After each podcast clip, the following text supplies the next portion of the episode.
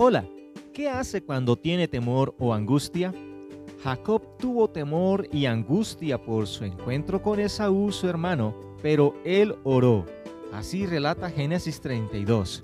En su versículo 9 leemos, y dijo Jacob, Dios de mi padre Abraham y Dios de mi padre Isaac, Jehová, que me dijiste, vuélvete a tu tierra y a tu parentela, y yo te haré bien.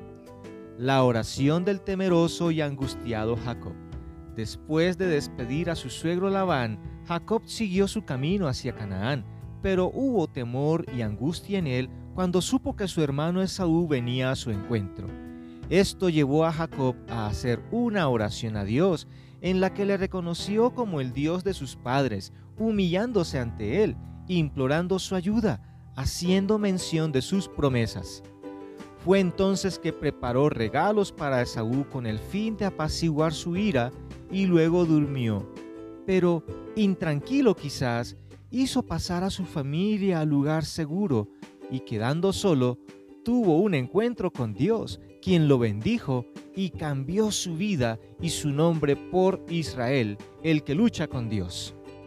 Esta historia nos recuerda que cuando hay temor y angustia debemos orar con persistencia a Dios, pues a través de la oración Dios provee paz, dirección sabia y bendición e incluso un cambio trascendental en la vida cuando la persona confiesa que es pecador delante de Dios y a Jesucristo como su Salvador.